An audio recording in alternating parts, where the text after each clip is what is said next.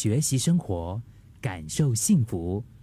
克敏的十一点这一刻，如果要细细回想一下你近期生活当中的各种大小事，是我想要比较多，还是不得不比较多呢？是因为工作很忙，所以不得不加班，还是你有好多想要完成的任务，所以想要多留久一点呢？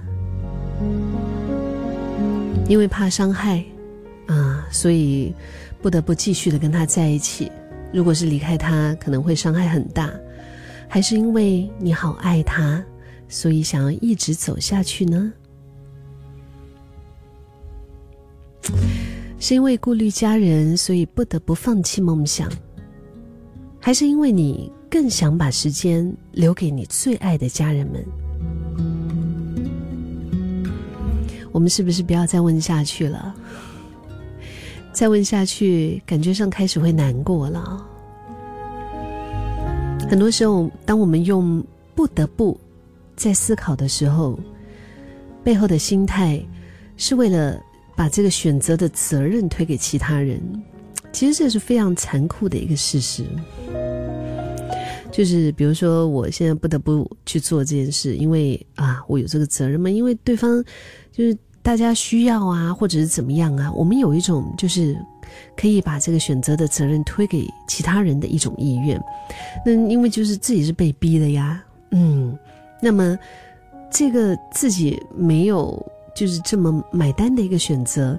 要是如果产生了不太好的结果的话，那也是他们的错，跟自己无关。但其实，被逼的不行动、不改变、放弃挣扎，这些也是我们自己的选择。像我自己的状态，嗯，因为我也是。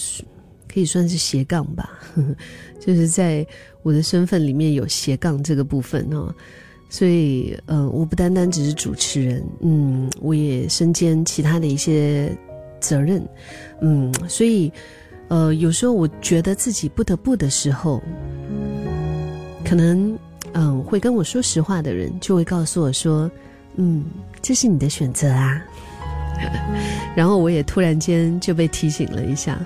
嗯，本来想要觉得说，哎呀，我就是我就是被逼的嘛，对不对？我不得不啊，但的确啊，是我的选择，不行动、不改变、放弃挣扎，是我的选择。所以很多时候，我们是不是不要总是把自己当成是受害者？因为这是你的生命，你一定有选择的，也不需要觉得。哎呀，如果说我选择我想要的，会不会感觉到很罪恶、很自责、很愧疚？选择自己想要的生活，并不是自私，因为要为你的人生负责的，到头来终究也只有你自己。你所有的用心和努力，该是为了自己想要的未来，而不是消极的成为实现别人愿望的机器。